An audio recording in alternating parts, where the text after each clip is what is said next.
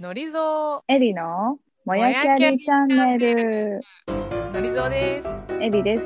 おはようございます。もやきゃりチャンネルはロンドンのビジネススクールに通っていた女子2人がお届けする番組です。20代、30代の女性が自分らしく前に進んでいけるよう背中を一押しできたらと思っています。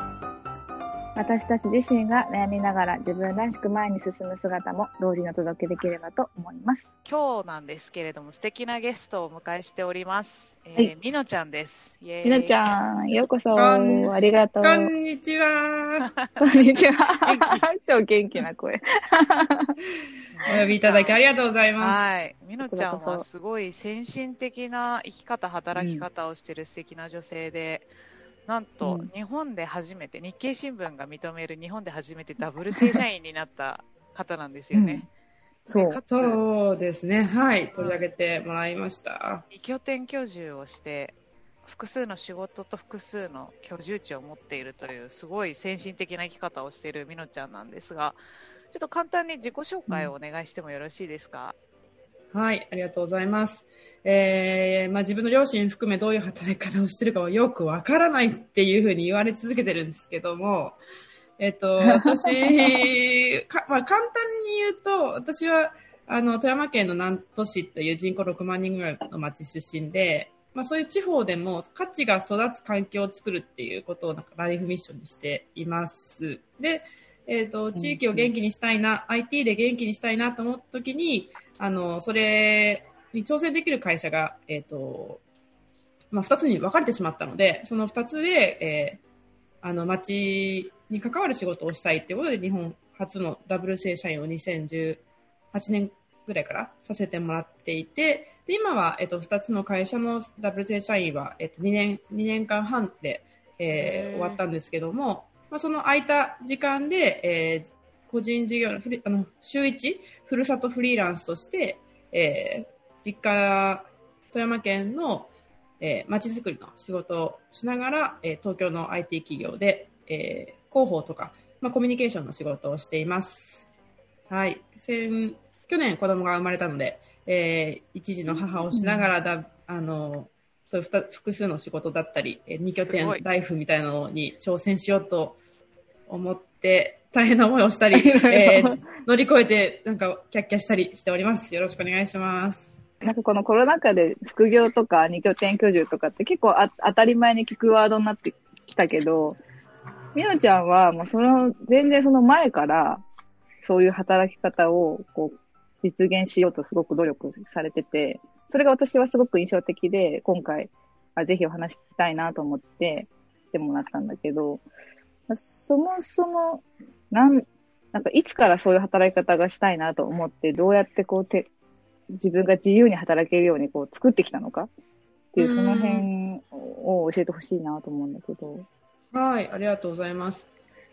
えーと、そのなんか、さか、す、いろんな方からその質問を、えっと、うん投げかけてもらって、私自身、あの、考えると、きっかけは多分おじいちゃんなんですよね。うーん。私の富山県に住んでるおじいちゃん89、ほぼ90歳になるんですけども、えっ、と、まあ、ちっちゃな町なので、えっ、と、一つの会仕事だと、やっぱ収入が、えーと少ないみたいなのもあって、まあ、高度経済成長期なのもあったので、例えば、えーとおじいちゃんは旅行業をしていて、で、えっ、と、富山県は、あの、農業国なので、えっ、と、田んぼの時、田んぼの時期には誰も旅行行かないんですよね。で、うんそういう時は、まあ、田んぼをして、で、ゆ、えっ、と、まあ、その、旅行の時期はバスの運転手をしてみたいな形で、まあ、季節労働みたいな、そおの、ー。その時々のニーズに合わせて、えっと、まあ、む村の人だったり町の人の、えー生活、ライフスタイルに合わせて、おじいちゃん自身は仕事を変えてったんですよね。で、それが町の、まあ、周りにいる人たちのニーズを汲み取って、えっと、お仕事をして、すごい喜ばれていく。で、喜ばれていけばいくほど、仕事の、まあ、価値だったり、できることだったり、収入が増えていくんだよ、みたいなのを、まあ、あの、私は孫なんですけど、おば、おじいちゃんの周りにうろちょろしながら、なんかそういう背中を見せてもらっていて、うん。で、えーまあ、一方で、私の両親は終身雇用の、えー安定した会社に入って、えっ、と、うん41年間、えっ、と、入社してから辞めずに、えっ、と、定年退職まで働き、えー切るみたいなライフスタイルだったり仕事の価値観の中で、うん。えー行って、まあ、あの、子供を育て上げてくれてるんですけど、でもなんか時代が、もう一回おじいちゃんたちの、なんか複数の仕事をするっていうところに戻っていくだけなのかなっていう、いう、うん。あの、考え、なんか私はおじいちゃんが、なんか、の働き方をちっちゃい頃見てたので、うんうんうん自分自身、その、が新しいことに挑戦してるっていう価値観ではなかったかなってないんだなるほど。なんかおじいちゃん元祖ポートフォリオワーカーだね。そうですね。確かに昔確かに。そうだったのかも、確かに言われてみ2018れば年ぐら。いに、なんか、うん確か落合陽一さんと猪瀬直樹さんの対談かなんか読んだときに、これから副業で日本のサラリーマンはみんな100勝になって戻ってくんだみたいなのを確か聞いた気がしてて、うんまさにうんうんうんうん。100勝の人ってね、何毛作やったりとか、副業やったりとか、みんなやってたから、そこからこう、なんか現代のえ単一企業に働いて社畜やるみたいなところを一回経て戻ってきてるのかもね。そうですね。うんそれも、あこう、業界が進んだ半世紀ぐらいだけの話で、もともと百姓の方が日本文化としては長いので、うんうん百姓の由来である100の仕事、うん。商いをするみたいなところに、まあ、戻っていくだけなのかなっていうのと、まあ、うちのふるさとは百姓ので働き方がまだどんあのすごい残ってたので、私にとってはすごい身近だったっていうのもきっかけですね。うん。いまだに、私34歳になるんですけど、うん。えっと、自分自身の留学期間と出産のタイミング以外は、絶対に、あの、田植え手伝っていきましたからね。田植えと稲刈りの労働力として生まれてるんだって言われてて、だから私は東京で、あの、外資系に勤めながら農農家やってますみたいな 感じで、まあ、もちろんほとんどお父さんがやるんですけど、私は農農家兼、なんか、外、あの、はい。PR ウーマンみたいな、なんかそういう、なるほどね。なんか別にお そうい金になっうキャリアで。てないけど、家族の仕事手伝うみたいなところで、だいぶもうなんか副業っていうかもう、常にいろいろやってきてた中で、自然にこう、実際の本業の仕事の方も分かれていろんなとこからお給料をもらう形になってったって感じなんですかね。そうなんですよね。で、なんか、その、実家の農家手伝わなきゃいけないから、絶対にゴールデンウィークとか田植えの時期って、有給取って狩らなきゃいけないんですよ。1週間、2週間。で、それを、うち、あの、田植えの時期絶対狩らなきゃいけないんで、ここの2週間いませんよ。で、それでもよければ入社させてください、みたいなの。で、はい、あの、面接の時必ず、必ず言うんですよね。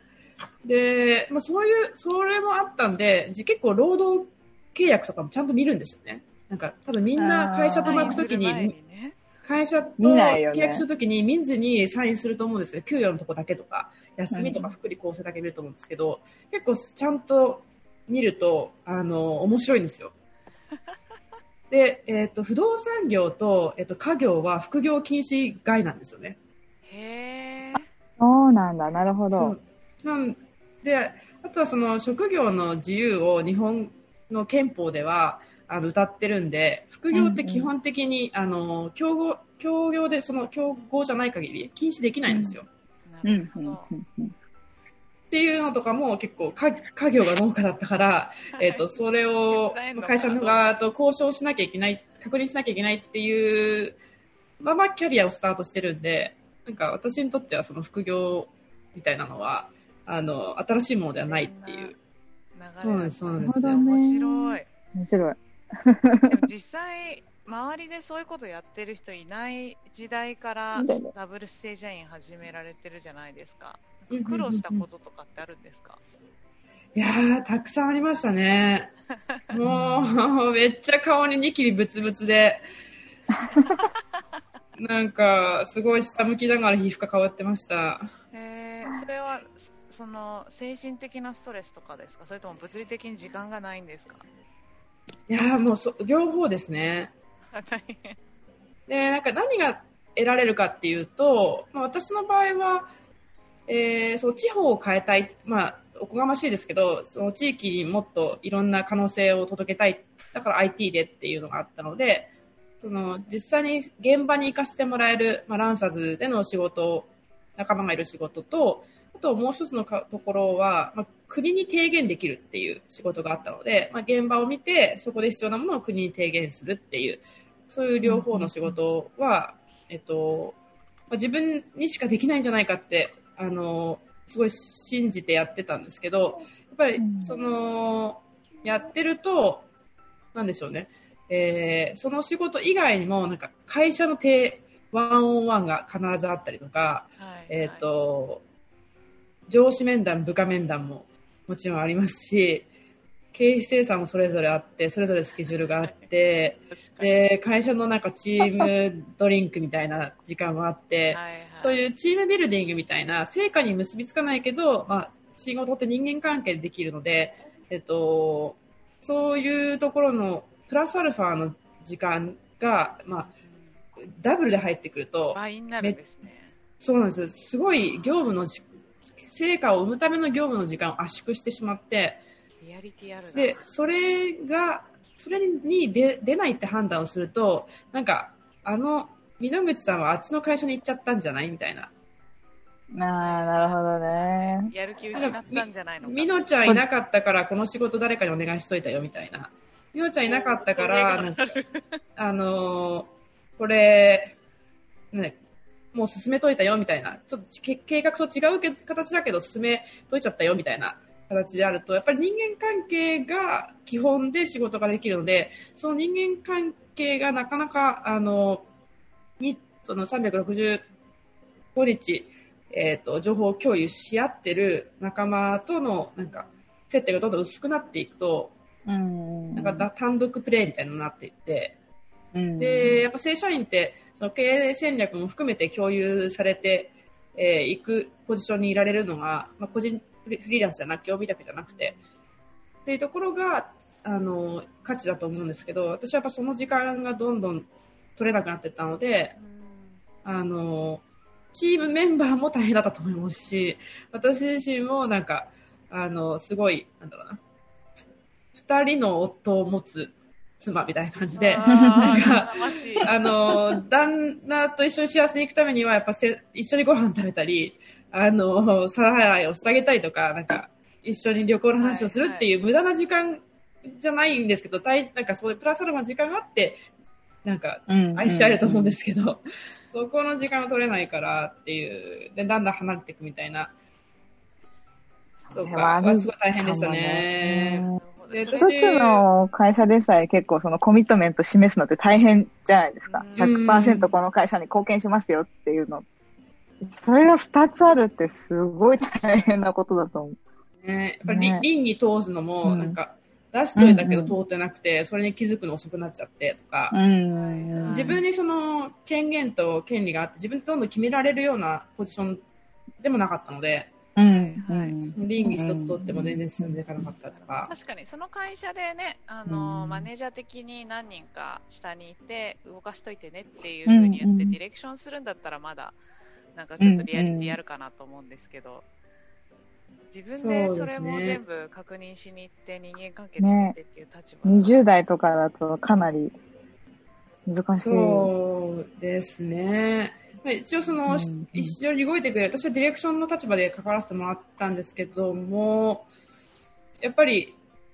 なんかかすぐにその確認しなきゃいけないものとかも、あのレスレスが遅くなっちゃって、うん、下まあ、チームメンバーが動けないみたいな状況を作ってしまったりとか、なるほど。みたいなのがどんどん散り積もっていくと、なんかすごいニキビが増えて。えー、それどう超えたんですか？え？どう超えたんですか？引き続き悩み中ですか？いや、でも、えー、そうですね。やっぱりその副業に合う仕事、合わない仕事っていうのとかは、うんうん、あの、見、うん、極められるようになっていったかなと思いますね。仕事が。例えば、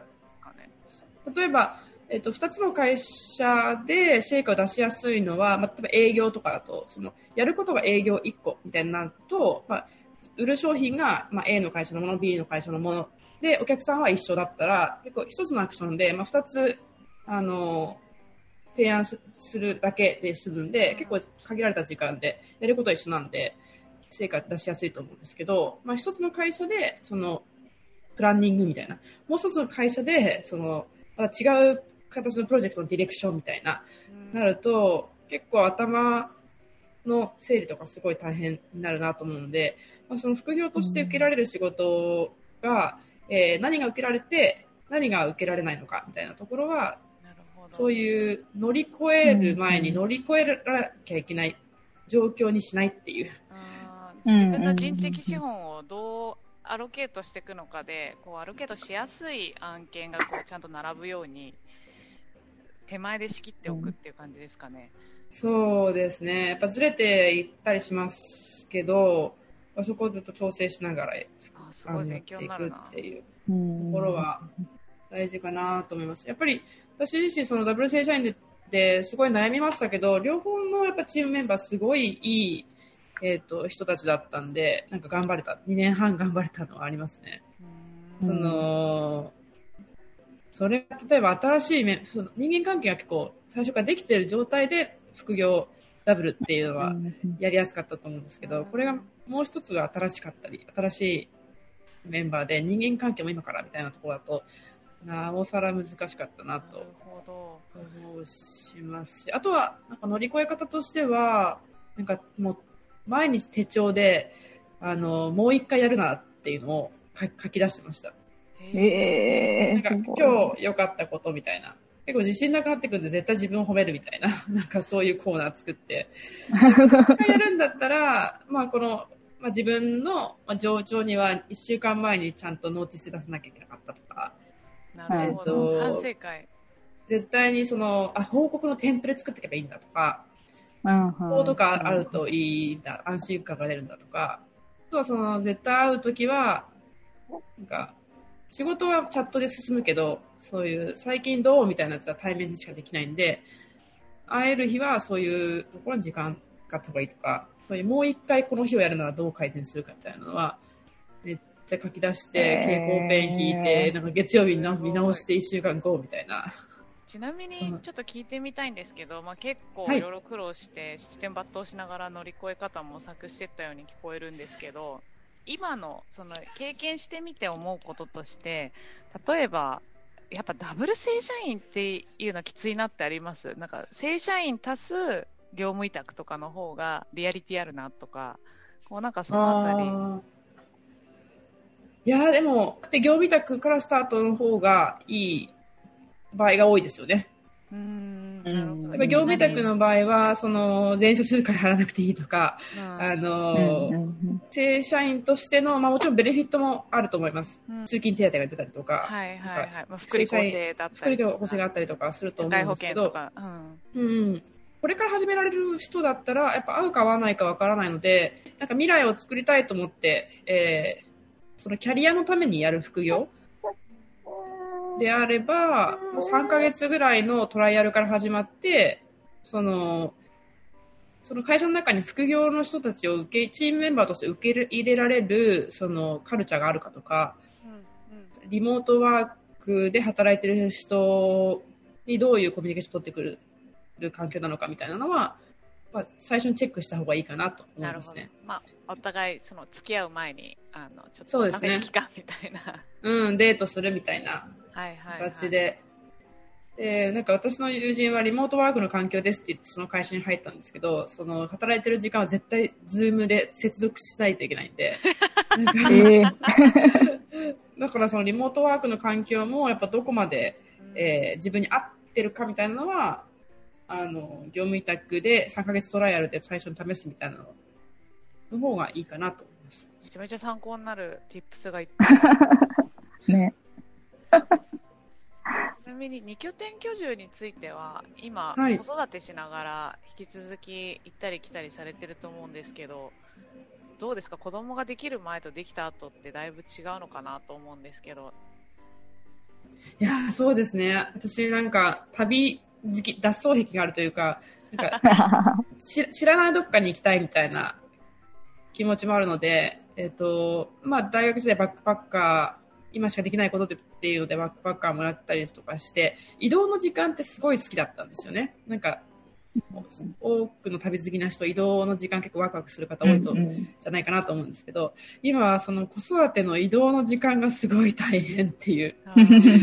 もうなんか、築地の、築地のなんか、い生きのいいマグロをピチピチするやつを必死に抑えながら、新幹線に乗るみたいな。そういう、パチャパチャパチャパチャみたいな。あー飛び出しちゃったみたいな。そういうのは、やっぱすごい体力使うんですけど、まあでも一方で、あの、子育てってなかなか家から出られなかったりとか、半径、まあ、500メートルから外になかなか行けなかったりするんで、その、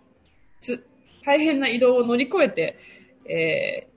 非日常の場所に行けるっていうのは、すごい